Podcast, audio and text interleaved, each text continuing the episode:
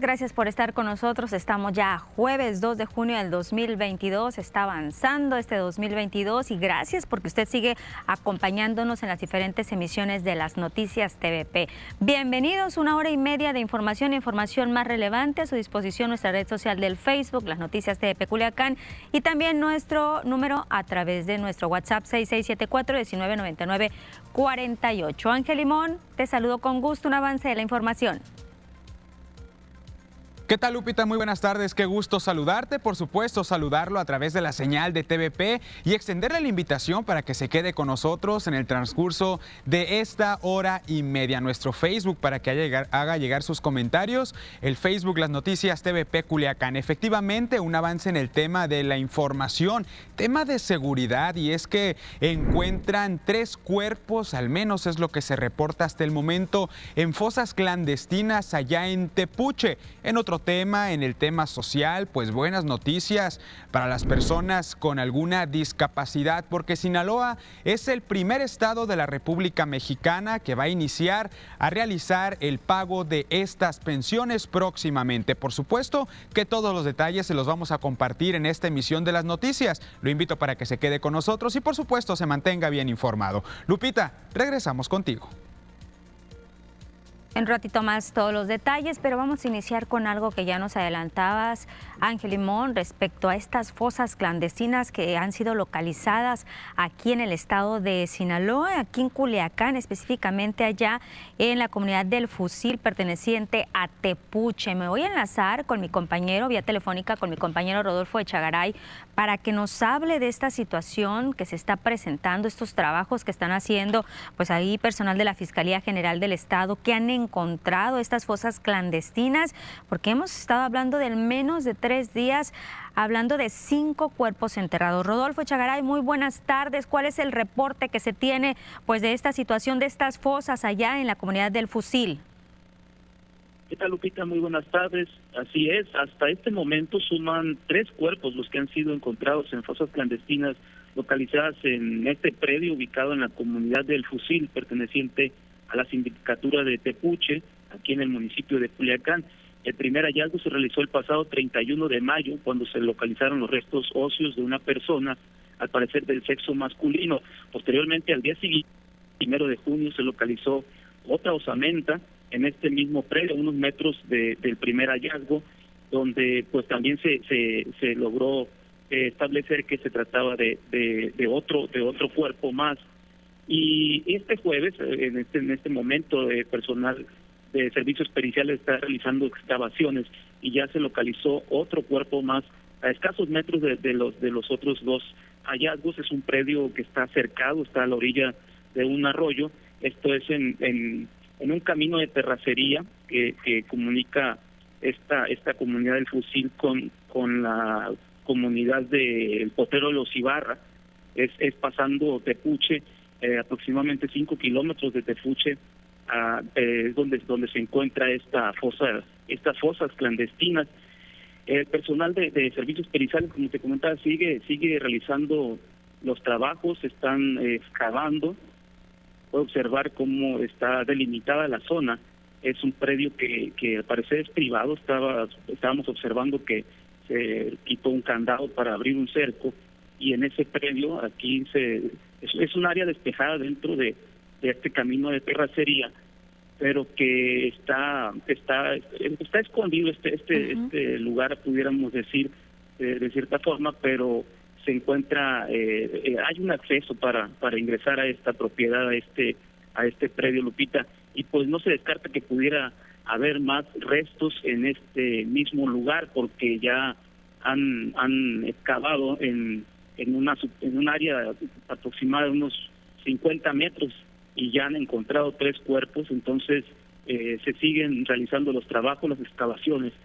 Y hasta el momento pues que como como te decía se han localizado tres cuerpos, se hablaba de más, pero lo que lo que pasa es que hay hay restos óseos que en ocasiones pues se desprenden y, y ya se se contabilizan como otro hallazgo, pero hasta el momento lo que de, comentaban aquí eh, las autoridades es que son tres cuerpos, tres osamentas las que se han localizado. No son recientes eh, la, el fallecimiento de estas personas, pero eh, sí algunas osamentas todavía conservan algunas de las vestimentas que, que portaban al momento de que fueron de que fueron asesinados digo porque al parecer algunos de los de los indicios que hay en cuanto al, cráneo que se localizó eh, tiene algunas algunos daños que pudieran ser por impactos de, de bala. Rodolfo, qué bueno que nos aclaras entonces esto, que son tres cuerpos, no cinco, y preguntarte, ¿hay ahí algún, algún grupo de rastreadoras en este lugar o solamente eh, elementos o trabajadores de la Fiscalía? Los que están realizando los trabajos son personal de servicios periciales, no hay no hay el grupo de rastreadoras, porque según los informes es que eh, vecinos de la misma comunidad fueron los que reportaron eh, que al parecer había por ahí algún indicio de que pudiera haber algunas personas ahí sepultadas eh, de manera clandestina y fue como se acudió al lugar. No fue como tal un hallazgo eh, es lo que lo que comentan. A ver, vamos a verificar bien esa situación pero en este momento quienes están realizando el trabajo son personal de servicios periciales de la fiscalía general del estado y hay un hay un operativo ahí de, de resguardo por parte de de personal de la Guardia Nacional de la Policía Estatal y, y, de la propia Policía de Investigación de la Fiscalía General del Estado. ¿Se podría decir entonces, Rodolfo, que el día de mañana van a continuar, lo, el transcurso de este jueves obviamente y mañana, con la posibilidad de localizar más restos óseos? Es muy posible, Lupita, porque en este momento se está trabajando y están, están haciendo algunas excavaciones y se están haciendo algunos hallazgos. Vemos cómo eh, el personal está cavando con un, palas y están, eh, pues, el, el, trabajo que se hace de, de cernir la, la tierra y, están localizando ahí fragmentos óseos, entonces es muy probable que los trabajos continúen porque el área el área donde se han localizado estos tres cuerpos está muy muy muy, cercana, pues están muy muy pegados, entonces están, o sea, se puede decir que es una una fosa donde pudiera haber eh, incluso más cuerpos, Lupita. Pues te agradecemos, Rodolfo, toda esta información que nos proporcionas. Estaremos al pendiente de lo que se vaya generando pues esta localización de estas fosas clandestinas. Estamos hablando de la comunidad del Fusil, perteneciente a Tepuche, sigue siendo tierra candente allá Tepuche, aquí en la capital sinaloense, y pues aclarando, ya nos aclaraba, Rodolfo Chagaray que son tres cuerpos, tres osamentas las que se han encontrado, no cinco como se había manejado anteriormente. Estaremos muy al pendiente de esto. Ángel, vamos contigo. Continuando con más información de la nota roja, pues el día de hoy un hombre fue asesinado en el sector Vallado, aquí en la ciudad de Culiacán. Y es que el homicidio ocurrió cerca justamente de su domicilio. Según los informes, esta persona caminaba por las calles de la colonia El Vallado, cuando al parecer una persona le disparó hasta darle muerte. La víctima presentó dos impactos de bala, uno en la cabeza y uno más en la espalda. El ahora fallecido fue identificado con el nombre de Javier, de Javier Arturo y el homicidio ocurrió sobre la calle Puerto Llávaros, eh, entre calle Olmeca y Puerto Escondido del mencionado sector, justamente a unos metros de su domicilio. Además, dos hombres de entre 15 y 25 años de edad fueron encontrados asesinados a balazos y con huellas de tortura la mañana de este jueves a un costado del camino de terracería que comunica a la carretera Libramiento Benito Juárez, La Costerita, a la Casa del Lago del complejo residencial La Primavera. Las autoridades informaron que el hallazgo se registró alrededor de las 10.30 de la mañana por personas que pasaron por el sitio y dieron aviso a las autoridades las cuales llegaron minutos después y confirmaron la denuncia al encontrar los dos cadáveres de dos jóvenes tirados boca arriba sobre los montículos de basura y de escombro. Ambos cuerpos pues presentaban impactos de bala y huellas de tortura, los cuales tenían las manos atadas hacia la espalda con cinchos de plástico color blanco. Pues esta es la situación que se presenta en cuanto al tema de la nota roja, los hechos presentados el día de hoy por la mañana.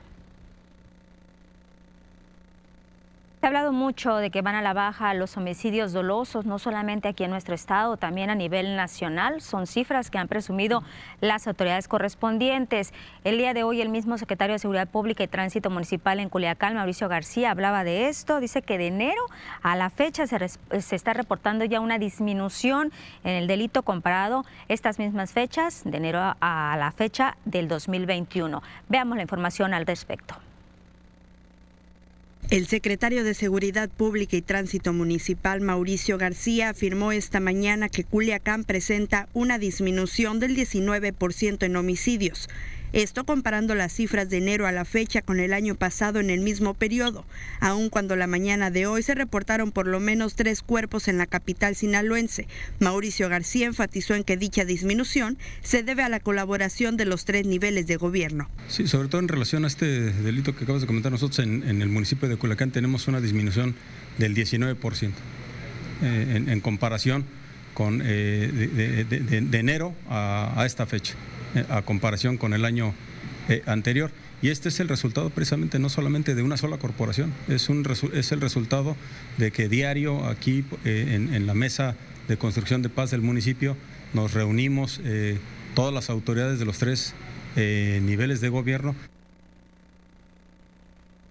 más información y es que hay declaraciones por parte del subsecretario de Seguridad Pública a nivel federal, Ricardo Mejía Verdeja, el día de hoy en la conferencia mañanera del presidente de México, Andrés Manuel López Obrador, pues señaló que en cuanto al asesinato del periodista sinaloense Luis Enrique Ramírez, no hay un mandamiento judicial porque destaca que aquí en el estado de Sinaloa, por parte de la Fiscalía del Estado, se tiene un avance considerable en este homicidio. El único caso que al día de hoy no hay mandamiento judicial es el caso de Luis Enrique Ramírez de Culiacán, Sinaloa. Sin embargo, las autoridades de Sinaloa, el gobernador particularmente ha estado muy pendiente del tema y tenemos ya información de que en breve ya van a judicializar para obtener mandamientos judiciales. Estaremos pendientes del tema. Pues vamos a ver cómo se desarrolla esta situación. Ya había declaraciones también por parte del mismo gobernador de Sinaloa, Rubén Rochamoya, referente a este asesinato y que el próximo 7 de junio ya se iba a tener un avance, se iba a tener quiénes eran los responsables posiblemente de este hecho y vamos a ver pues la continuidad que se le da a esta situación, a este lamentable homicidio. Con esta información nos vamos a ir a una pausa. Lo invito para que se quede con nosotros a través de nuestro Facebook, Las Noticias TV Peculiaca.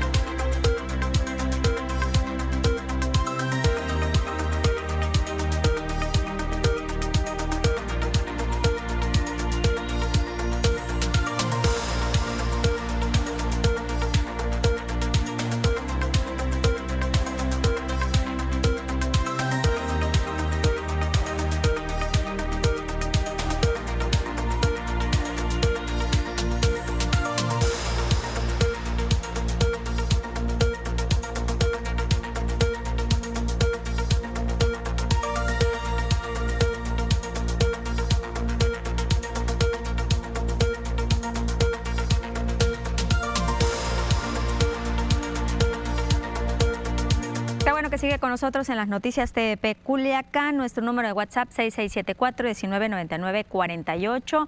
Ahí directamente nos puede mandar su mensaje o si no quiere estar poniendo 6, 6, 7, 4, 19, 99, 48. Es muy fácil a través de la pantalla, ¿verdad, Ángel? Por supuesto, Lupita. Ahí en su pantalla ya aparece el cintillo donde usted puede escanear rápidamente nuestro código QR. Le explicó cómo. Como si fuera a tomar una fotografía, eh, le abre su cámara en su, en su teléfono móvil y rapidito, Lupita, le se va a aparecer la liga, le da clic y manda a nuestro WhatsApp para que pueda redactar su petición y, por supuesto, acercarlo a las autoridades sin que se les olvide enviar fotografía y video y, por supuesto, la ubicación exacta. Pues ahí está ya esta recomendación que nos hace día a día Ángel Limón para que usted la tome en cuenta. Y mira, vamos a darle lectura. De algunos sí nos están mandando fotos y video. Gracias.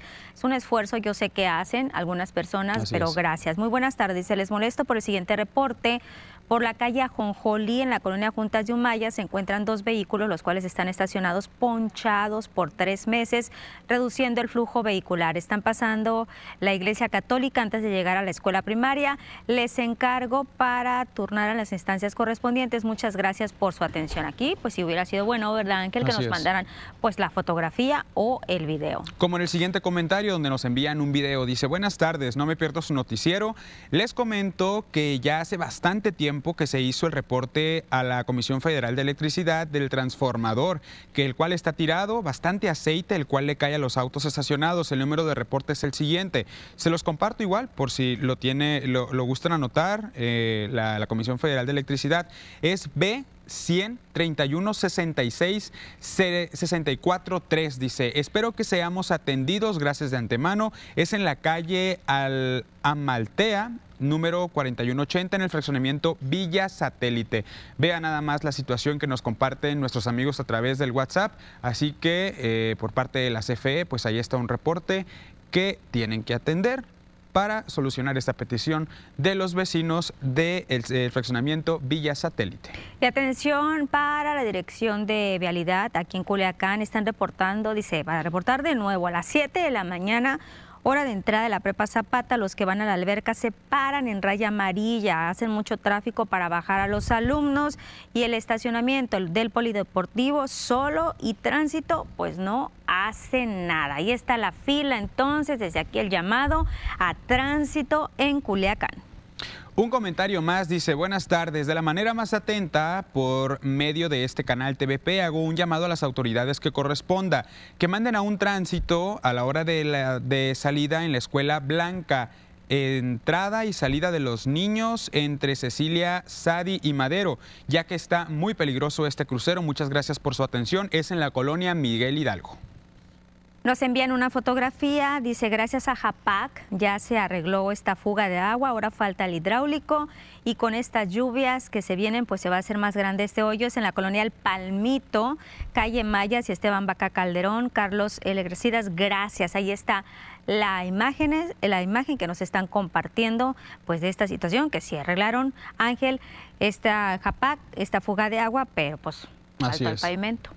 Muy bien, pues hay un comentario más. Dice, hola, buenas tardes para solicitar el apoyo de quien corresponde en la calle Manaslu del fraccionamiento Rincón de Lumaya entre las calles Margarita Sánchez Castro y Boulevard Norma Corona. Dice, se colocaron algunos, eh, se colocaron unos topes por parte de los vecinos los cuales no cumplen con las medidas reglamentarias ya que provocan que los autos que circulan en esta vialidad se vean afectados en su sistema de suspensión, dice.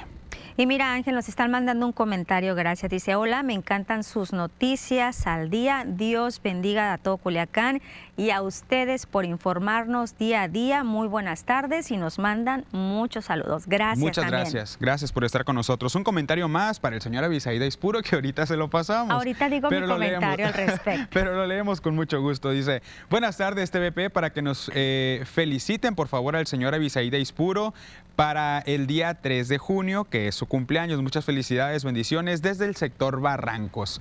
Dice, pues sí, efectivamente, mañana es cumpleaños del señor Avisaída Ispuro, así que pues con mucho gusto lo vamos a felicitar también. O lo mandó Yasmín, o lo mandó la mamá, o hermanos Romina todavía no, de o a lo mejor Romina sí, mira, con esto de que los niños y la tecnología van muy avanzaditos, a lo mejor Romina, pero sí, mañana vamos a papachar a Avisaída Ispuro y sus 50 años que está cumpliendo. Por supuesto, sus 50 años. No, no es cierto, Avi. Oye, ahorita me va a reclamar y en el nada.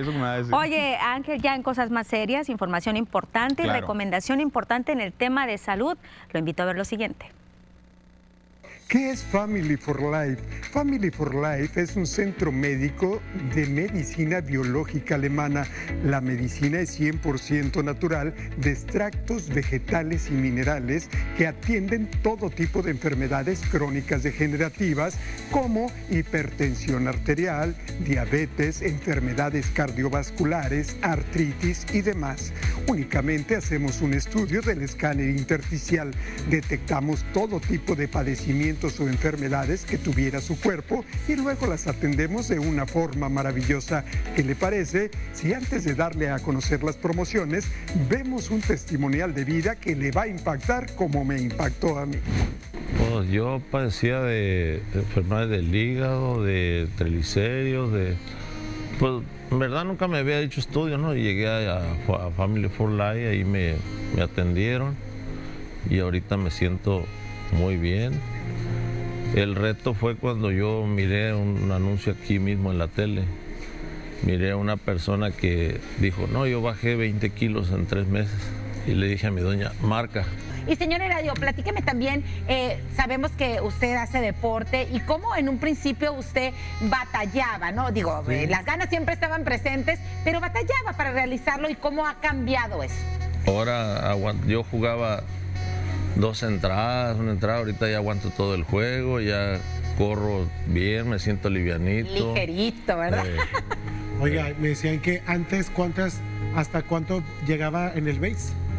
dos, dos entradas. ¿Y ¿no? ahora? Y ahora siete, las siete, todo. ¡Vámonos! Ay, ay, ay. Sin duda alguna vemos un caso de éxito, vemos al señor que le impedía su enfermedad continuar. Roncaba mucho, me ahogaba, me, me tenía que sentar a dormir. Ahorita no, me siento bien, ya no, ya no, ya no me dan agruras, ya no me ahogo, ya nada, ya.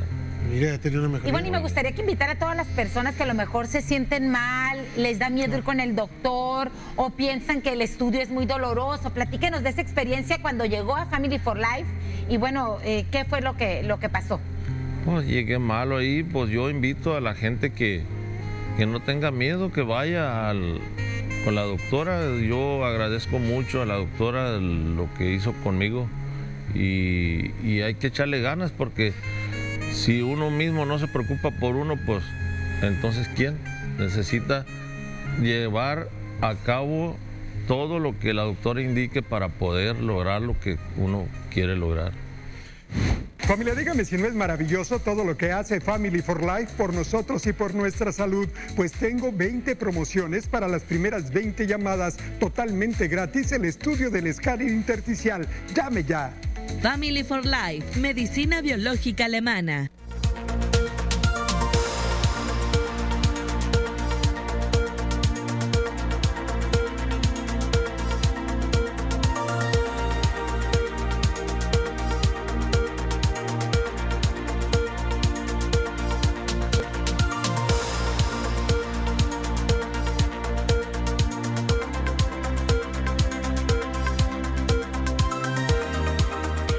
Comentarios en el Facebook, gracias a nuestras amigas y a nuestros amigos que nos están viendo y sobre todo que nos están mandando mensajitos Así como es. Medina Cristina. Como siempre dice, saludos Lupita y Ángel, linda tarde, saludos. Digo como siempre porque como siempre Cristina está al pendiente. Claro, al igual que Gisela Arce, dice excelente También. tarde, Lupita. Ya viernes chiquito, ya mero, dice Ángel, Ya, saludos. Mérito, ya me anda Gracias, por decir esto. Ay, mira, mi amiguita Ana Leiva, que la otra vez he de decirte que le mandé saludos y no me miró, pero ahora sí, mira, ya me di cuenta que ahí nos está mirando. Amiga, gracias, gracias, gracias por todo, un abrazote y espero verte pronto, la extraño mucho. Es de Muy mis bien. amigas de toda la vida. Ah, muy bien. Desde mi infancia. Saludos también. Saludos. Es como tu tía. Ah, es mi tía entonces. Saludos, tía. Saludos desde acá. Está Silvia Cruz Carrillo, dice buenas tardes, Lupita y Ángel. Saludos. Gracias, Silvia, por estar con nosotros. Dice el señor Arnulfo Torres, buenas tardes Lupita y Ángel, voy llegando barrido, que saben de una balacera frente a un centro comercial allá en Barranco? Saludos. Pues tengo entendido que fue como cerca de la central de internacional de autobuses, una balacera que se registró no hace mucho tiempo. Ok. Hace sí, sí, será como un par de horas cuando mucho Ángel. Regresamos a las noticias.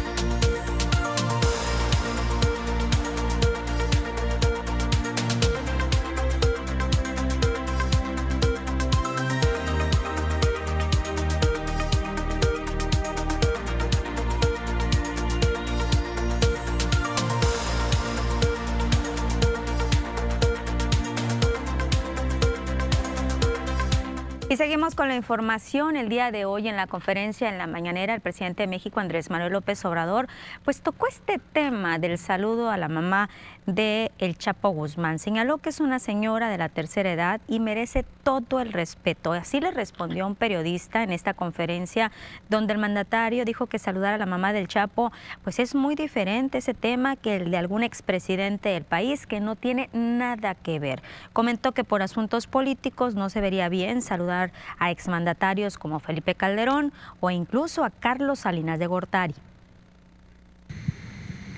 Y me encuentro a una persona mayor, este, como la mamá de Guzmán lo era, la saludo y no tengo ningún problema de conciencia. Más declaraciones del presidente de México, Andrés Manuel López Obrador, el día de hoy en su mañanera, pues dijo que está rarísimo el que no se avance en el caso del exsecretario de Seguridad Pública, Genaro García Luna. Dijo también que a diferencia del caso del actor Johnny Depp y de su ex esposa Amber Hart, que este miércoles se resolvió, pues el proceso judicial de García Luna, que actualmente está recluido en una cárcel de Nueva York por presunto nexo con el narcotráfico, lleva años y aún no se resuelve. Acaban de resolver, me llamó la atención, lo de una eh, denuncia muy publicitada de unos eh, eh, esposos divorciados que acusaban, la señora acusaba de maltrato, y bueno, ya resolvieron los jueces, pero todo el proceso creo que tardó seis meses. O sea, el proceso judicial. Y lo de García Luna ya lleva años. Y la Fiscalía Especializada de Control Regional, en su delegación de aquí de Sinaloa, en coordinación con los tres órdenes de gobierno, destruyó 45.932 litros, 174 mililitros y 15.273 kilos, 65 gramos, 210 miligramos de diversos narcóticos, sustancias y precursores químicos utilizados para la elaboración de droga sintética, entre ellas cianuro de bencilo, hidróxido de sodio, acetato de plomo, marihuana, metanfetamina, clorhidrato de cocaína, fentanilo, entre otras. Estas sustancias relacionadas con diferentes carpetas de investigación fueron destruidas en una empresa especializada y autorizada para tal fin en la ciudad de Culiacán. Vamos a conocer los temas internacionales, lo invito para que se quede con nosotros y se mantenga bien informado en la siguiente cápsula. Miles de personas están congregadas en los alrededores del Palacio de Buckingham, donde cuyo balcón Isabel II inaugurará las grandes celebraciones del jubileo de platino, sus 70 años de reinado, una fecha destinada a pulir la imagen de la monarquía en tiempos difíciles. La Organización Mundial de la Salud, con el apoyo del Gobierno Consultivo Estratégico de Expertos de Inmunización y su grupo de trabajo sobre vacunas COVID-19, concluyeron que la infección por Omicron ofrece una protección limitada frente a la reinfección por sus subvariantes, como BA1 o BA2. En un nuevo documento publicado este jueves, la OMS repasa la nueva evidencia científica sobre las crecientes tasas de soroprevalencia contra el SARS-CoV-2 en todo el mundo y las características y posibles beneficios de la inmunidad híbrida. El presidente de Ucrania, Volodymyr Zelensky, afirmó este jueves que aproximadamente el 20% del territorio ucraniano está bajo control de las tropas rusas como consecuencia de la invasión iniciada el pasado 24 de febrero por Vladimir Putin. En un discurso dirigido al Parlamento de Luxemburgo, Zelensky estimó que cerca de 125 mil kilómetros cuadrados del territorio ucraniano están ocupados por las tropas invasoras. Los precios del petróleo subieron el pasado miércoles después de que los líderes de la Unión Europea acordaron una prohibición parcial y escalonada del petróleo ruso y de que China puso fin a su confinamiento por COVID-19 en Shanghái. El experto de conferencia en Europa, el Brent, ganó 69 centavos a 116.29 dólares el barril. En tanto, el West Texas en Estados Unidos sumó 59 centavos a 115.26 dólares. Por su parte, la mezcla mexicana de exportación retrocedió 4.20 dólares al cerrar en 109.63 dólares el barril, de acuerdo con el precio publicado por Petróleos Mexicanos.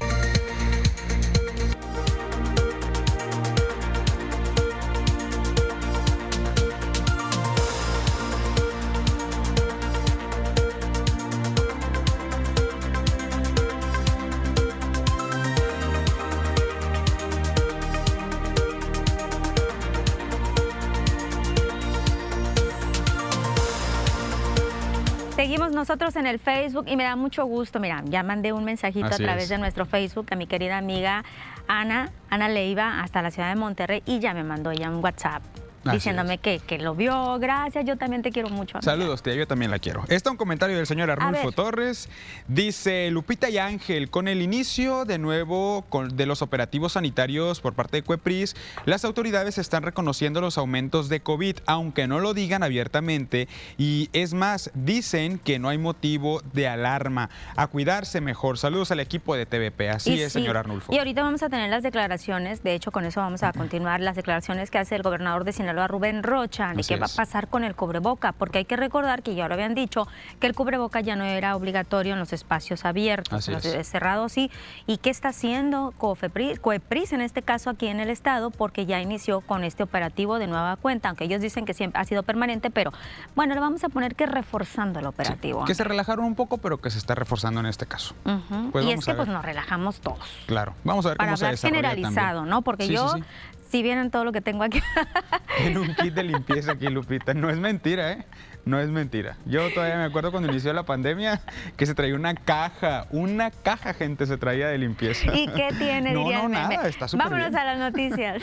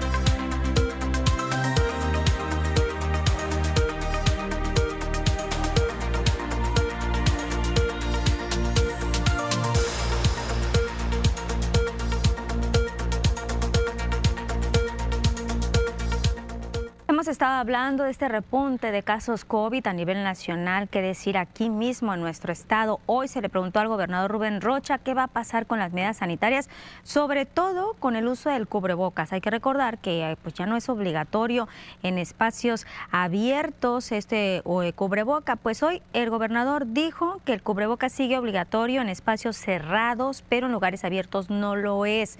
Comentó que están atentos de la mano con la Secretaría de Salud para dar continuidad a estos nuevos casos que se están presentando. Hizo énfasis en no alarmar a la población, pues los casos que se reportan no son graves, esto gracias a la vacunación. el llamado a la población para que se cuiden en los lugares este, cerrados, eh, usar el, cubrebocas, en, en los abiertos no es obligatorio. Eh, vamos a estar atentos, no vamos a alarmar para nada a la población, porque no estamos en esa circun- circunstancia. Ciertamente hay un repunte, como se lo dijo el secretario, de contagios. Y sobre estos siete casos de hospitalización por COVID reportados por el IMSS, Rocha Moya dijo que no son casos de alarma, que no estamos viviendo la etapa de la quinta ola por coronavirus. En el COVID, que digo, en el seguro que teníamos eh, eh, cientos de casos, eh, hoy tenemos sí, tenemos siete, tenemos cuatro, sí subo a siete, pero estamos pendientes de eso. ¿No son de alarma?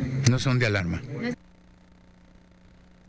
Y en el mismo tema, pero por parte de Cuepris, pues está exhortando a la población a reforzar las medidas sanitarias contra el COVID-19. Estos, pues, los que ya son establecidos principalmente para los espacios cerrados. Luis Alfonso García Corrales, titular de la Cuepris, dijo que se puso en marcha un operativo para verificar el cumplimiento de estos protocolos. Señaló que a pesar de que actualmente el semáforo de riesgo epidémico se encuentra en el color verde aquí en el estado de Sinaloa, pues es importante retomar y asumir con seriedad el cuidado y autocuidado sanitario para evitar más contagios de esta enfermedad. Comentó que se deberá, eh, se deberá seguir usando el cubrebocas y el gel antibacterial, al igual que la medida de la temperatura corporal de quienes ingresen a este tipo de lugares, al igual que mantener pues una sana distancia entre las personas. García Corrales recordó que durante enero se publicó una serie de medidas aplicadas a los negocios que se nombró establecimiento seguro, de las cuales destacan las relacionadas a la operación y desempeño de los empleados de cualquier negocio con la atención al público, específicamente con temas de limpieza de superficies, de objetos de contacto y el uso común de los comercios, al igual que los lineamientos para el control de las visitas, los proveedores y contratistas en materia de higiene. Pues ya el personal del área educativa recibió capacitación para detectar casos de hepatitis aguda grave en las escuelas. Poco más de 3.000 jefes del sector, regionales, supervisores y maestros fueron capacitados y atendieron las dudas sobre la hepatitis aguda grave de origen desconocido. José Alberto Cerón, coordinador estatal de escuelas y salud de CEPIC, dijo que se han reforzado los filtros sanitarios para detectar casos de hepatitis, también de COVID, dentro de los planteles. Una del tema de eh, relevante de hepatitis aguda grave, que entendieran lo que es una hepatitis, los tipos de hepatitis que hay, cómo se presentan en México. Actualmente no existe ningún caso confirmado de hepatitis aguda grave de origen desconocido.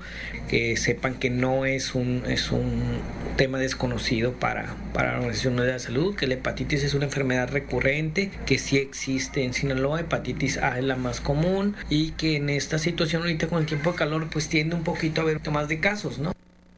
Señaló que COEPRIS ha realizado visitas de revisión a las tienditas de las escuelas a fin de vigilar el correcto manejo de los alimentos que compran los menores. Al momento de estar en el filtro, vean algún niño que pueda presentar algún síntoma correspondiente al, tema de hepatitis que ahorita mundialmente eh, se está manejando, poderlo, número uno, regresar a su, a su casa con su papá para que empiece el procedimiento médico correspondiente. No porque lo veamos con, con sintomatologías que se comentan, quiere decir que ya sea un caso de hepatitis o la famosa hepatitis aguda grave que ahorita es el tema mediático. Hay que hacer realmente los estudios de laboratorio correspondientes para que se pueda dar un diagnóstico como tal. Atención padres de familia porque se está haciendo un llamado por el uso de los vapeadores o cigarrillos electrónicos en menores de edad. Este llamado por parte de la Comisión Estatal para la Prevención y Atención de las Adicciones aquí en Sinaloa. El tema pues es al no estar controlada la venta de este espacio, de este producto, más bien para niñas, niños y adolescentes, pues pueden tener fácil acceso a estos productos ya que hasta en las máquinas expendedoras automáticas se puede adquirir un vapeador con un, costo, de entre 200 y 350 pesos. Marta Alicia Torres Reyes, eh, comisionada de CEPCA, consideró que el decreto en el que queda prohibido en México la distribución y venta de vapeadores es positiva para evitar que la niñez tenga acceso a estos dispositivos que desarrollan severas enfermedades respiratorias. No se está llevando un control de qué edades los están consumiendo, ¿sí? Entonces, esto también de alguna manera debe de regularlo, ¿no? Esta nueva ley que se acaba de aprobar y que en esa parte pues tendrá que trabajar la Fiscalía, Seguridad Pública, ¿no? A nosotros nos compete el educar, el informar a la comunidad para que esto sea lo menos atractivo ¿sí? Para, para que lo deseen consumir los jóvenes y la población en general. Precisó que el uso de vapeadores contienen sustancias que penetran al pulmón dañando el proceso de respiración. Que eh, al nebulizarse por la forma en que trabaja el dispositivo, se inhalan en micropartículas que van y penetran al pulmón, ocupando espacios alveolares que van a dañar el proceso de, la respiración y van a crear un proceso inflamatorio pulmonar, ¿no? Entonces, y a la larga, pues las enfermedades crónicas degenerativas como las enfermedades bronquíticas, la, la enfermedad pulmonar obstructiva crónica, lo que comúnmente conocemos como EPOC, y y los cánceres pulmonares, ¿no? Entonces, claro que cuando una persona empieza a usar el tabaco o estos dispositivos, pues nunca piensa en estas en estas enfermedades o la doctora Torres Rocha eh, señaló que desde CEPCA pues, se trabaja en un programa de concientización sobre el consumo de este tipo de productos, por lo que acudirán a las escuelas de todo el estado de Sinaloa. Una persona que eh, use un dispositivo por un vapeador va a poder dejar de consumir varios tabacos. Lo que algunos especialistas, especialmente los pediatras que están haciendo estudios en estos, con respecto a los vapeadores, ellos están encontrando que un solo vapeador contiene lo que 20 cigarros tienen de nicotina y otro tipo de sustancias cancerígenas. Entonces, no podemos decir, ¿sí? No podemos decir que, el eh, que la persona ¿sí? va, va a dar una transición del tabaco convencional al vapeador en, en fines de reducción del tabaco. Léalo.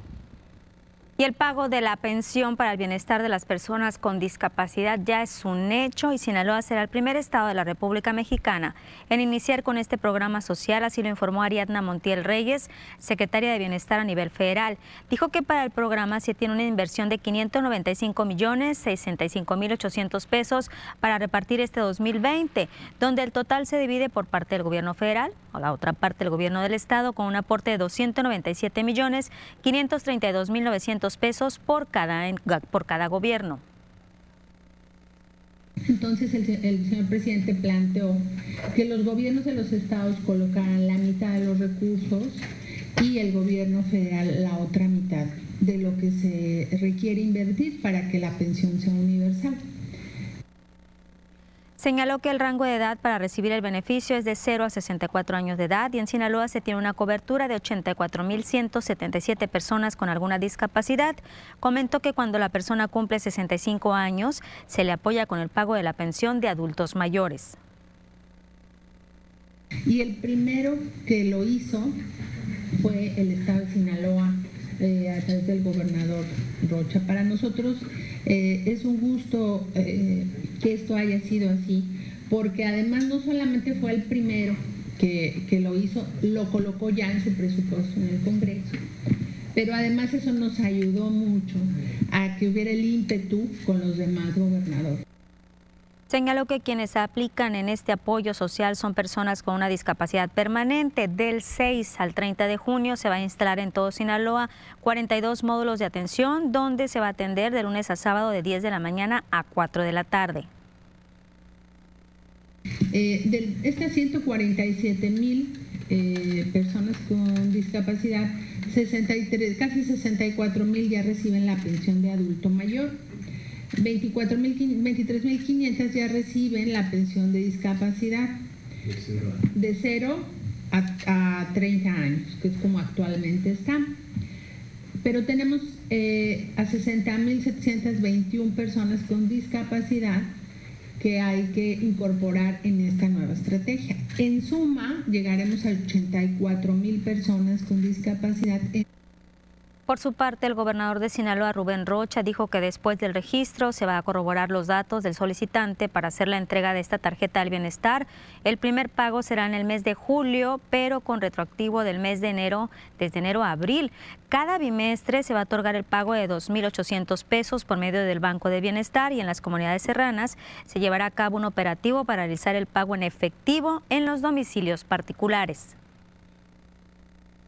Sin embargo, eh, consideramos que con el criterio de que se les eh, empezaría a dar a los primeros 10 mil, tienen que ver fundamentalmente con pobreza y se ubican en... Eh, luego, el, el, segundo bimestre ya vamos a pagarle a 20 mil. En este ya le vamos a pagar a 30 mil. En este. En julio-agosto serían 40 mil. En otro tema que tiene que ver con el municipio de Nabolato, pues recordará usted la propuesta para realizar una playa nudista. Y es que aún no existe autorización por parte del Cabildo en Nabolato. Las reuniones por parte del diputado Serapio Vargas con comerciantes para dialogar, pues se están acercando, sin embargo, pues no hay nada definido. Jorge Quevedo, quien es presidente de Canaco Servitur en Nabolato, detalló que ya hay inversionistas interesados en este proyecto para planificar hasta 45 condominios. Expresó que al recibir el apoyo del 100% por parte de las autoridades municipales, no dudan que la playa nudista sea aprobada en el Cabildo. Contará con dos accesos, vía marítima, por el Golfo de California en, en Altata y las Aguamitas y también en un segundo plano pues será pues, vía terrestre por Isla Cortés. Yo creo que la autorización ya lo debe tener planchado el diputado, porque no estuviera haciendo y hablando el tema de manera tan este, pues avanzada cuando este, pues no tuviera nada, ¿no? Pero yo creo que sí hay bastante en ese sentido. Eh, yo les hablaba también del tema de la inversión, creo que este, va a beneficiar mucho al tema y la economía local eh, de manera drástica. Vamos a incrementar, por ejemplo, los servicios, yo considero arriba un 30% eh, en ese sentido de primera instancia y durante el primer año, ¿no? Pues ya hay gente que está volteando a ver esta propuesta, Lupita, inversionistas que podrían ser mexicanos, podrían ser también extranjeros, pero ya veremos cómo se desarrolla esta propuesta por parte del candidato de Morena, Serapio Vargas. Del diputado. Del diputado, perdón. sí, ya de candidato a diputado. Pensé que ya había quedado en el olvido este tema porque ya no se había dicho absolutamente nada y pero pues ahora ya están con la posibilidad de que Cabildo allá en el, en el ayuntamiento de Nabolato pues le dé palomita verde pues para que esto se lleve a cabo. Pero pues yo insisto, yo mantengo mi opinión la misma al respecto. Oye, pero ah, ah, eh, un tema, digo, cambiando de tema ya en cuanto al pago de las personas con discapacidad, esta pensión, el apoyo que se les va a dar por parte del gobierno de Sinaloa, resaltar nuevamente que Sinaloa es el primer estado de la República Mexicana que va a realizar este pago a muchas personas aquí en la entidad que, que tienen alguna discapacidad, un convenio con el gobierno federal, gobierno también del estado, que va a estar aplicando este pago bimestral de 2.800 pesos a partir del mes de julio. Una buena y que será retroactivo, dice el gobernador, ¿no? Sí, sí, sí, desde que inició el año va a ser de manera bimestral, se le va a juntar eh, el pago de dos mensualidades, bueno, serían cuatro, cuatro meses en este caso, el primer pago que va a llegar en el mes de junio, así es, dos bimestres. Pues mira, ya era algo que estaba eh, siendo muy esperado por las personas que tienen alguna discapacidad, porque es una promesa de campaña del ahora presidente de la República, Andrés Manuel López Obrador, y que decía bueno, ¿y a nosotros qué? A nosotros cuando ya se estaba manejando y hoy ya pues está cristalizando y Sinaloa pues es pionero a nivel nacional. Ángel, nosotros nos vamos a pausa, pero vamos a seguir transmitiendo en dónde? Nuestro Facebook, las noticias TV Peculiacán. Volvemos.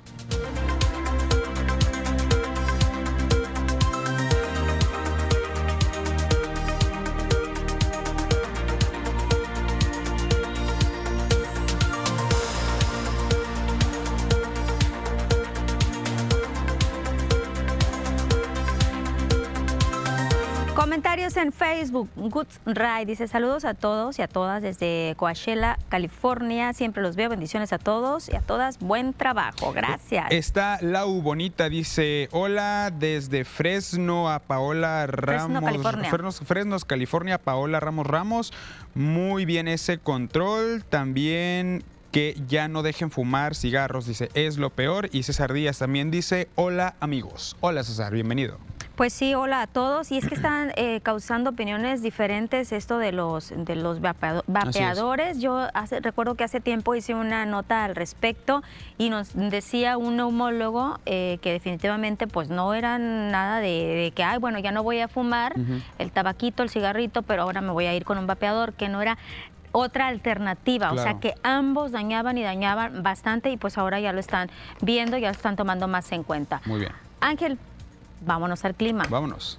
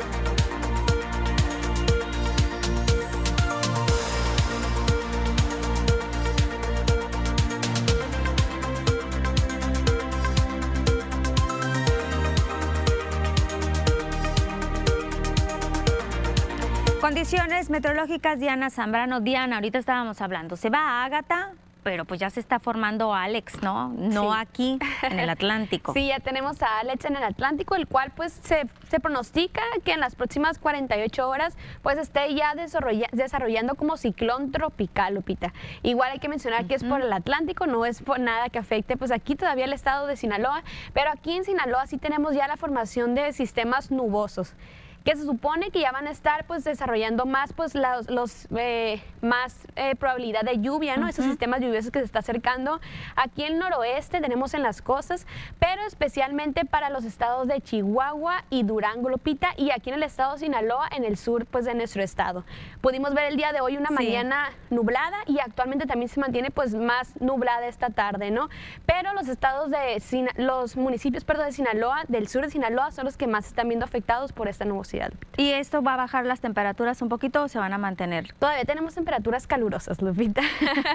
Como todavía no tenemos lluvias fuertes, pues hay que, pues ya sabemos casi todos, ¿no? Que cuando son lluvias muy leves, normalmente se comienza a sofocar, ¿no? Se comienza a sofocar Sí. la temperatura ya porque, pues no, no han soltado pues ya las lluvias fuertes, pues, pero ya poco a poco se va aproximando esto. Se pronostican pues lluvias aisladas aquí en el estado de Sinaloa, como comentamos un momento en el sur, ¿no? Bueno, para las personas que nos ven en Guasave, en Guamúchil, pues aquí están las temperaturas, obviamente aquí en Culiacán. Vamos contigo, Diana. Claro que sí, Lupita. Comenzamos para conocer las temperaturas actuales en algunos puntos importantes del país. Y comenzamos en la frontera en Tijuana. El día de hoy tenemos una condición de cielo que se mantiene totalmente despejada con 23 grados. Y en el sector de La Paz se mantiene con 29 grados. Guadalajara con 31, Acapulco con 30. Y en el sureste de la República Mexicana tenemos todavía remanentes de ágata, los cuales estarán provocando fuertes lluvias para el sureste y la península de Yucatán. Pasamos a conocer ahora las temperaturas actuales aquí en nuestro estado. En Sinaloa y comenzamos en el sector de Culiacán. El día de hoy tenemos una tarde que se mantiene parcialmente nublada con 31 grados centígrados. La humedad del 40% y en la noche la temperatura que llega hasta los 21 grados, esto en Culiacán. Para Guamúchil, el día de hoy tenemos una tarde que se mantiene soleada con 32 grados, humedad del 43% y en la noche la temperatura que llega hasta los 21 grados en Guamúchil. Y más al norte del estado de Sinaloa en el sector de Guasave. Hoy tenemos una tarde que se mantiene con 32 grados. Aquí tenemos condición de cielo que se mantiene soleada, humedad del 44% y en la noche la temperatura que llega hasta los 22 grados es en el sector de Guasave. Ahora pasamos a conocer qué tenemos para los próximos días y regresamos a Culiacán. El día de mañana viernes continúa la condición de cielo que se mantiene parcialmente nublada, las máximas que llegan hasta los 35 grados para el día domingo y las mínimas que se mantienen de entre los 21 y los 22 grados, esto en Culiacán. En Guamúchil, el día de mañana, aquí tenemos un viernes que se mantiene totalmente despejado, ya el sábado se comienza a nublar para ese sector. Las máximas que van a variar entre los 32 y los 33 grados en Guamúchil. Para finalizar en el sector de Guasave, el día de mañana, viernes, también tenemos condición de cielo que se mantiene y se prevé despejada. Sábado ya se prevé condición de cielo parcialmente nublado nublada, las máximas que varían entre los 32 y los 34 grados. Ya mínimas que se prevén de 20 grados para este fin de semana en el sector de Guasave. Hasta aquí el reporte meteorológico. Continuamos contigo, Lupita. Te agradecemos la información, Diana. Te vemos más al ratito con nuestra clase. Vámonos a pausa. Ah, pero antes, Diana, mira, ya nos compartiste información importante. Yo también te quiero compartir otra. En el ámbito de salud, recomendación, aquí la tenemos. Hola familia, nos da muchísimo gusto saludarlos nuevamente y en esta ocasión me acompaña Jerónimo para poderles platicar sobre un lugar que seguramente va a mejorar mucho su vida, pero lo más importante es su salud. Jerónimo, ¿cómo estás? Feliz, contento, Mónica, y más feliz familia para que usted pueda conocer este maravilloso centro médico que ha cambiado la vida de millones de personas en todo México, Mónica. Nos estamos refiriendo a Family for Life, un centro médico de medicina biológica alemana que ha ayudado a tantas personas a tratar sus padecimientos crónico-degenerativos. Le queremos presentar uno de los testimoniales de una de las tantas personas que van a Family for Life y cambió su salud y la de toda la familia. ¿Lo vemos? Adelante. Vi, viendo la tele, vi al chef Jerónimo este, que estaba diciendo un día de eso y los testimonios que veía yo. Y ya le dije a mi hermana, dijo, no, véngase, yo, yo ya estoy yendo ahí, no, yo me siento muy bien. Le dije, no, ¿de qué voy? Voy. Estoy este, contenta porque yo pensé que me iba a hacer un estudio de una cosa y de otro y de otro. Y aquí lo encontré de todo, que no lo puedo creer. Y este, la primera inyección, cuando yo vine, ella me vio cómo me levanté cómo me levanté de la silla y me dijo, ¿cómo está señora? Le digo, pues ¿cómo ve ¿cómo ve doctora? ¿Cómo me pare? Dijo, no, se paró de volada. Digo, no, pues que yo me fijo en todo, que yo caminaba bien al pasito ya, yo soy de caminar muy rápido pero ahorita hago de todo. Y es por eso, familia, que nos preocupa su salud y la de su familia. Queremos que agende en este momento su consulta a los teléfonos que están apareciendo en pantalla. Primeras 20 personas que nos llamen, les vamos a regalar totalmente gratis el estudio del escáner intersticial únicamente pagando su consulta. Que en Family for Life contamos con todos los permisos de COFEPRIS y estamos auditados por la Secretaría de Salud. Así que, ¿qué espera? Llame ahora mismo porque estamos esperando su llamada.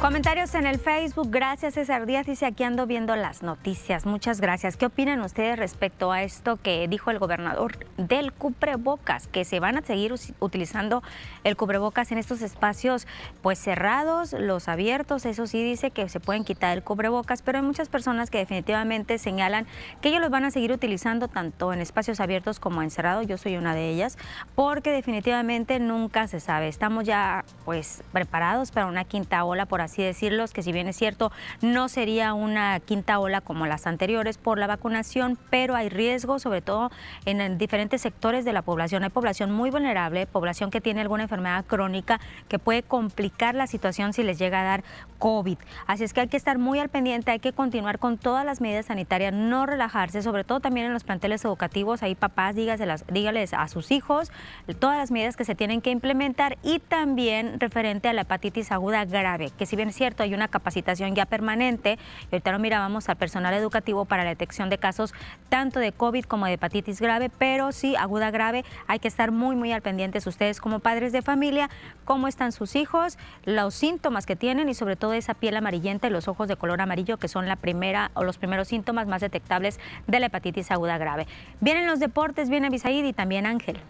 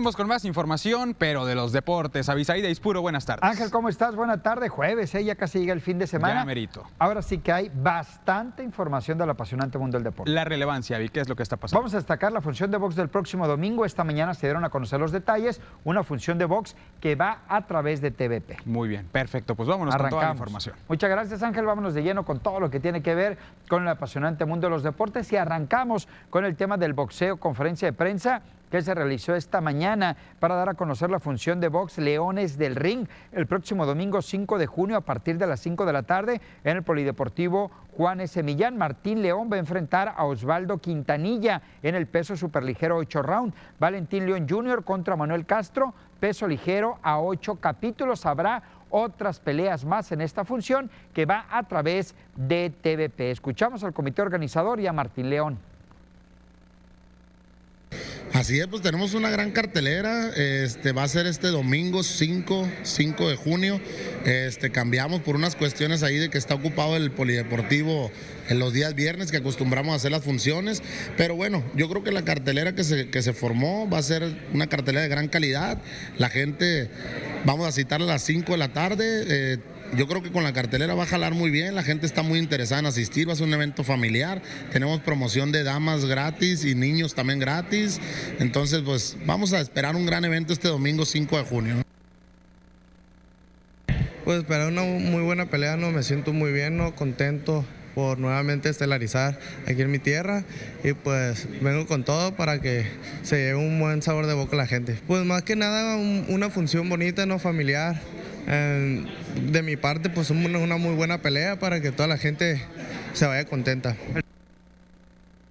Ayer la Liga Mexicana del Pacífico de Béisbol dio a conocer el calendario de las series inaugurales de la Liga Mexicana del Pacífico de Béisbol. Vámonos con Tobateros de Culiacán que va a abrir en Guasave el 11 de octubre. Se canta el play ball allá en Guasave pagando la visita. Un día después, el 12 de octubre, Algodoneros juega en Culiacán. El resto de las series, por supuesto, se juegan esos dos días. Esta mañana también la Liga Mexicana del Pacífico de Béisbol dio a conocer que el draft de jugadores nacionales y extranjeros se va a desarrollar el próximo 5 de julio en Hermosillo, Sonora. En el orden de selección de draft de extranjeros, Mazatlán va a elegir primero, aparece Jalisco, Mochis, Culiacán, Guasave, Obregón, Monterrey, Hermosillo, Mexicali y Navojoa. En extranjeros nacionales, Sultanes de Monterrey es el primero, después vienen Jalisco, Los Mochis, Guasave, Navojoa, Obregón, Mexicali, Hermosillo, Culiacán y Mazatlán. El Mazatlán FC renovó a Marco Fabián. Vamos a ver el video de cómo dieron a conocer esta noticia.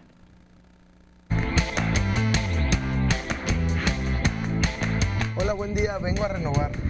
¿Me puedes poner tu nombre aquí de favor y tu firma acá en la parte de atrás?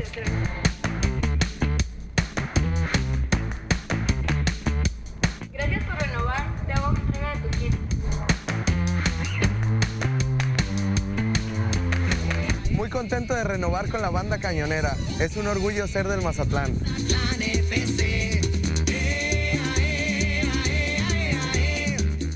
¿Qué manera, ¿Qué manera de presentar el Mazatlán o dar a conocer que Marco Fabián se queda un año más con el equipo del puerto? Se manejaba, podía ir a Europa, pero el jugador se queda. El que se va es Nico Díaz, no va a continuar en el equipo del Mazatlán. va Copa, el equipo de los Caballeros de Culiacán cayeron allá en Obregón, Sonora, ante el conjunto de halcones. Con ellos son barridos en la serie. Los dos partidos se los lleva el conjunto de Ciudad Obregón. Se viene el cierre del Copa.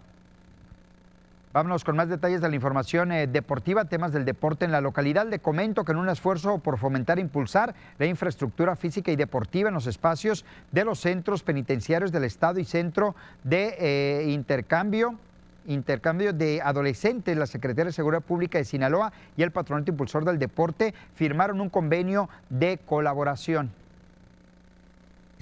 Ahí valdría la pena este, sumar esfuerzos porque pues, obviamente el deporte es una de las formas que liberas el estrés, ¿no? Si el papá viene hasta cansado y eh, puede tener alguna actividad deportiva con los hijos, pues es más, es más conveniente que el, que llegue a hacer sus desmanes en, en, las casas, ¿no? Y fíjate, cosa curiosa, pues obviamente en el tema de violencia familiar y ese tipo de delitos, viernes, sábado y domingo son los días que tenemos más, este, más llamadas, ¿no? Más llamadas porque obviamente es el día que está la familia reunida, cuando tendrían que tener algún espacio para salir, etcétera, etcétera, etcétera. Ahí ya tuvimos una inversión en concepto de bomba, de agua, tengo entendido este campo de fútbol, eh, la rehabilitación de la cancha de, de básquetbol. Claro, es usos múltiples, ¿no? Podemos usarla para distintos tipos de actividades. Y este le dimos, tenemos empastadores nosotros en el equipo de trabajo que le dan mantenimiento a los espacios deportivos que tienen césped. Vámonos con más detalles de la información deportiva, más temas que ocurren en la localidad. Le comento que con el propósito de generar la práctica deportiva, propiciar vínculos de amistad y eh, fortalecer valores entre la niñez, se une la Secretaría de Seguridad Pública y Tránsito Municipal y la Dirección de Deportes de Culiacán para lanzar la convocatoria a un campeonato de fútbol soccer interprimarias. Creo que tenemos... Eh, en puerta este, este torneo que es, se escucha muy ambicioso. Trabajar con, con niños de, primarias creo que es lo más eh, bonito que pueda haber porque es donde empiezan los sueños. Yo siempre he dicho que uno siempre tiene, todo tiene, tiene que empezar por un sueño para poder realizar lo que uno quiere. Y en esta ocasión eh, tenemos un compromiso muy grande con la sociedad. Nada más para cerrar con la información deportiva, Paul Morales, campeón nacional en la Universidad Nacional, esto en luchas asociadas, medalla de oro allá en Ciudad Juárez, Chihuahua. Lo más importante es la información deportiva, Ángel. Bastante información, Avi, esta parte publicitaria impresionante por parte de Mazatlán FC en la renovación para Marco Fabián. Marco Fabián que se queda un año más con el equipo del puerto. Excelente, y también por parte de la Secretaría de Seguridad Pública y Tránsito Municipal, esta convocatoria para los jóvenes, el llamado también para quienes gusten unirse a esta convocatoria eh, a favor del deporte, sobre evidentemente. Todo, sobre todo los niños, ¿no? Que ahí eh, reciben esta convocatoria y que puedan participar será lo mejor. Excelente, pues vámonos a una pausa, Avi, muchas gracias. Continúe con nosotros en nuestro Facebook, vamos a leer algunos comentarios.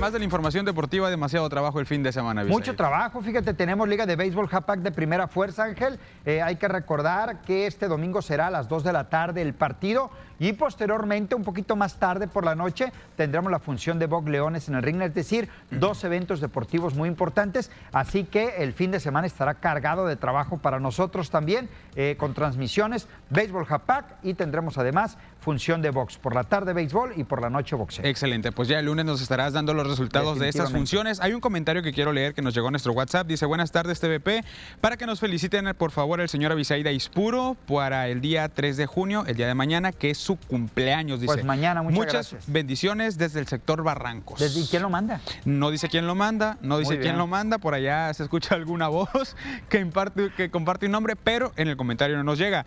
César Díaz dice, Ea Avi, ahí nos vemos en el Base de Japac. El Base Japac el próximo domingo y boxeo por la noche. Excelente. Muchas gracias Evi, entonces por la mañana. información. Nos vamos a la señal de TVP. Continuamos con más.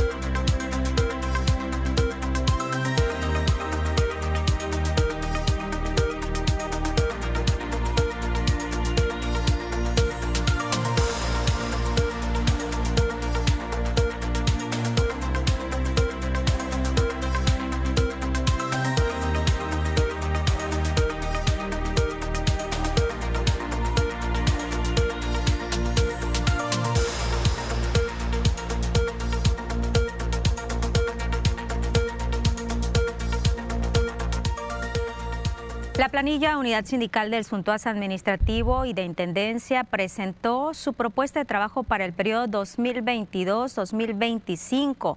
Marisela Pérez Carrillo, integrante de esta planilla Unidad Sindical, dijo que se van a regir por un trabajo transparente, con rendición de cuentas, capacitación para ascenso de promociones, así como el respeto al contrato colectivo.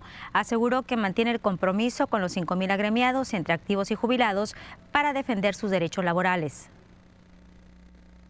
Nuestro único compromiso es con todas y todos los trabajadores de nuestra organización sindical y por supuesto con nuestra universidad. Les comento que los integrantes de esta planilla cumplimos con todos los requisitos solicitados por el H Colegio Electoral y el Estatuto para así lograr obtener nuestro registro. La planilla Unidad Sindical, como podrán ver, está integrada por compañeros de todas las zonas geográficas de nuestro estado. Y sí está conformada esta planilla por 20 mujeres, 20 hombres. Pérez Carrillo hizo el llamado a los integrantes de la sección administrativos e intendencia a participar en las elecciones dentro de un ambiente de civilidad. A partir del día de hoy iniciaremos con el programa de la campaña para recorrer las cuatro unidades regionales que conforman nuestra institución. Ya trabajamos con, con nuestro plan de trabajo, las propuestas que cada secretario, que cada candidato a una secretaría plasmó aquí.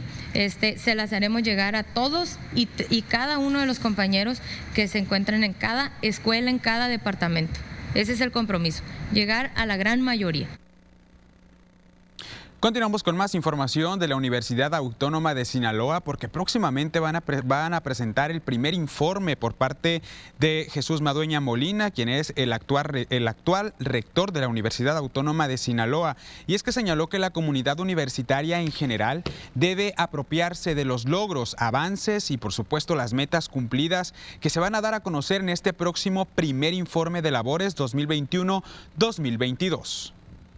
Un evento institucional, es un evento de la universidad, es un evento en donde el rector informa lo que toda la comunidad universitaria ha hecho durante el año, no es lo que ha hecho el rector.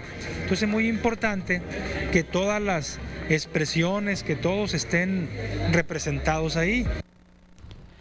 Madueña Molina dijo que la UAS es una institución que en lo que va del año ha venido trabajando en rescatar los valores universitarios, así como diversos programas que hacen justicia tanto a trabajadores como a los mismos estudiantes, y se está enarbolando de un nuevo modelo educativo humanista donde la persona es la más importante. Dijo que este evento es de todos los universitarios, por lo que los invitó a que participen a través de los medios institucionales de difusión como lo son las redes sociales y por supuesto Radio UAS. y logramos salir con éxito eh, en el regreso presencial al 100% y también estamos trabajando de manera muy cercana con los trabajadores para hacerles justicia. Creo que es un informe muy rico en ese tipo de cuestiones y sobre todo fomentar mucho la identidad universitaria. Nos vamos a una pausa, lo invito para que se quede con nosotros a través de nuestro Facebook, Las Noticias TV Peculiacán.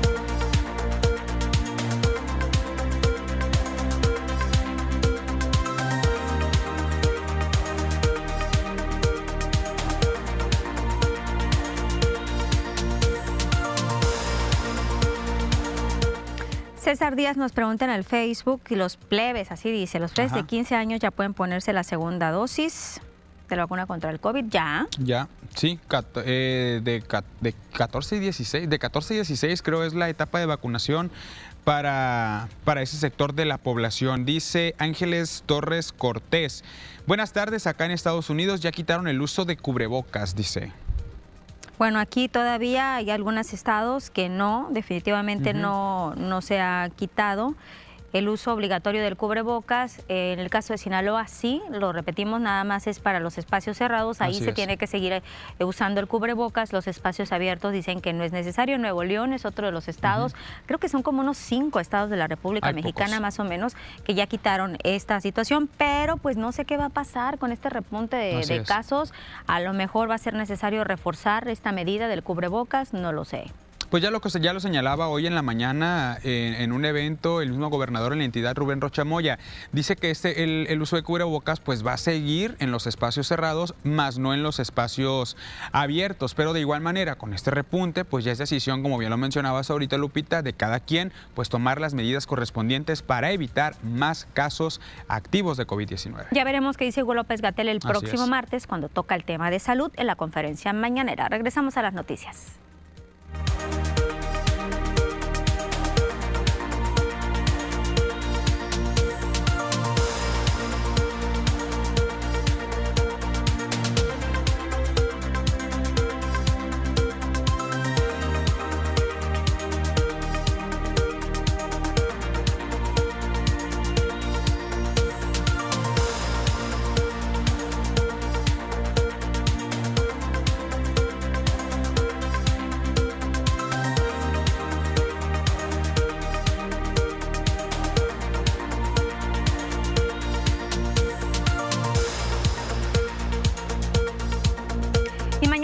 Sale el fallo de la licitación sobre la construcción del puente El Quelite, así lo informó el gobernador Rubén Rocha, dijo que son cuatro empresas las que están participando en esta obra pública, en esta licitación, con una inversión de 200 millones de pesos. Cada empresa eh, presenta su propuesta y puede bajar. ¿Por qué? Porque una de las condiciones es que sea el menor precio, no necesariamente el menor precio. Sí, eh, hay otras condiciones que tengan que ver con el compromiso de calidad, etcétera. Pero tiene que bajarse hasta un 10% se puede bajar. Si se baja el 11%, queda descalificada por la ley. Es decir, solamente ¿por qué? Porque había un, habría una competencia desleal. Hay más declaraciones del presidente de México, Andrés Manuel López Obrador, referente a las elecciones que se van a llevar a cabo en algunos estados este próximo domingo 5 de junio. Pues él dice que no hay indicios de violencia para estas próximas elecciones en los estados de Oaxaca, Quintana Roo, Aguascalientes, Durango, Tamaulipas y también en Hidalgo. Nosotros sobre las elecciones lo que queremos y a lo que llamamos es a que la gente participe. La información que tenemos es que se puede eh, votar en todos los pueblos donde se van a instalar las casillas. Y tras el fallo de la Suprema Corte de Justicia de la Nación a favor de invalidar la reducción presupuestal del INE, el cual fue aprobado por la Cámara de Diputados, el presidente Andrés Manuel López Obrador dijo que el gobierno federal pues no puede modificar ningún presupuesto de los órganos autónomos como el INE, ya que la facultad le corresponde a la Cámara de Diputados. En el caso de el presupuesto es facultad exclusiva de la Cámara de Diputados, no interviene la Cámara de Senadores. Entonces, si hay una resolución de la Suprema Corte sobre el presupuesto del INE, quien tiene que atenderlo es la Cámara de Diputados. Nos vamos a pausa, Ángel, y a regreso a la clase de hoy. Vámonos.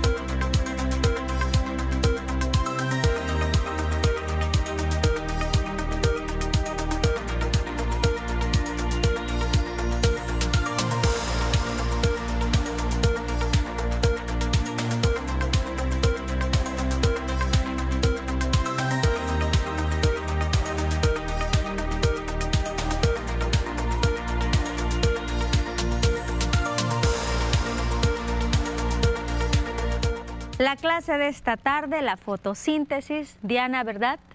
Sí, el día de hoy platicaremos sobre qué es la fotosíntesis. Se escucha como un tema pues ya muy eh, escuchado y que todos ya sabemos qué es, pero pues realmente ya ahorita ya no nos acordamos realmente en qué consiste, ¿no? Y pues el día de hoy vamos a recordar un poco de eso que pues hace mucho no escuchamos exactamente qué es. Es que hace mucho lo aprendimos, Diana.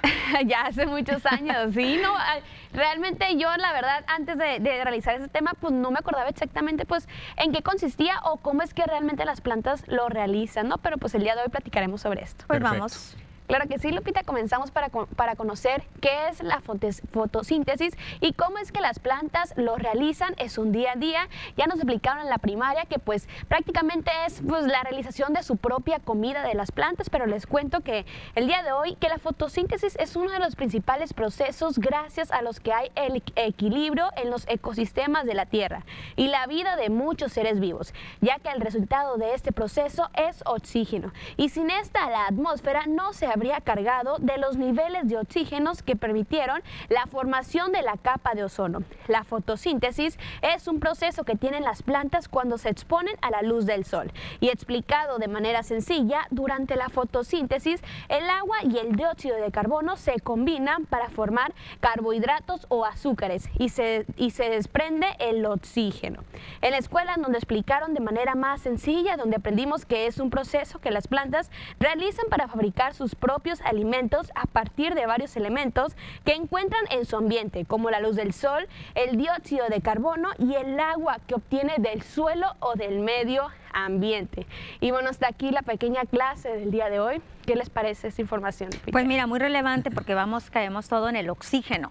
Sí, no todo se basa en el oxígeno y realmente pues es también una de las cosas que más afecta la, la deforestación, Lupita, porque muchas veces no le tomamos la importancia que debería de ser, ¿no? Las pequeñas plantitas, ¿no? Que hacen este, este proceso, ¿no? Pero pues sí, le, realmente la, la- el resultado de este proceso pues vendrá siendo el oxígeno de las plantas. ¿no? Claro. Pues ahí Iniciando está. porque de igual manera todas las plantas deben de regarse, siempre. Ahí está nuestra clase de este jueves. Oigan, y el presidente de México hoy en la conferencia en la mañanera, Andrés Manuel López Obrador, aseguró que los cinco expresidentes no son sus enemigos, pero aclaró que sí son sus adversarios. Comentó que nunca estuvo de acuerdo con la manera de gobernar de los expresidentes emanados del PAN y del PRI.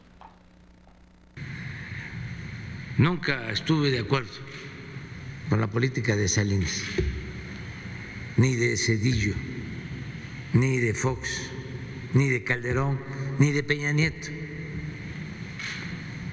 Entonces las diferencias son de orden político, no en lo personal. Yo no odio Un próximo ejercicio democrático aquí en el estado de Sinaloa, Lupita, para la realización de esta planta de fertilizantes allá en el puerto de Topolobampo, esta consulta que se va a realizar para los pueblos indígenas, así lo señaló el gobernador de Sinaloa, Rubén Rocha Moya. Dijo que la consulta pues será organizada por parte de la CEGOP, la Secretaría de Gobernación, Secretaría de Medio Ambiente y Recursos Naturales y también por parte de la Institución Nacional de Pueblos Indígenas. Señaló e hizo énfasis en que no habrá ningún megafraude en esta próxima consulta popular. Muy bien, con esta información nos despedimos. Gracias por su atención. Nos vemos mañana, mañana ya por fin, viernes, 1.30. Vámonos. Una 30, vámonos.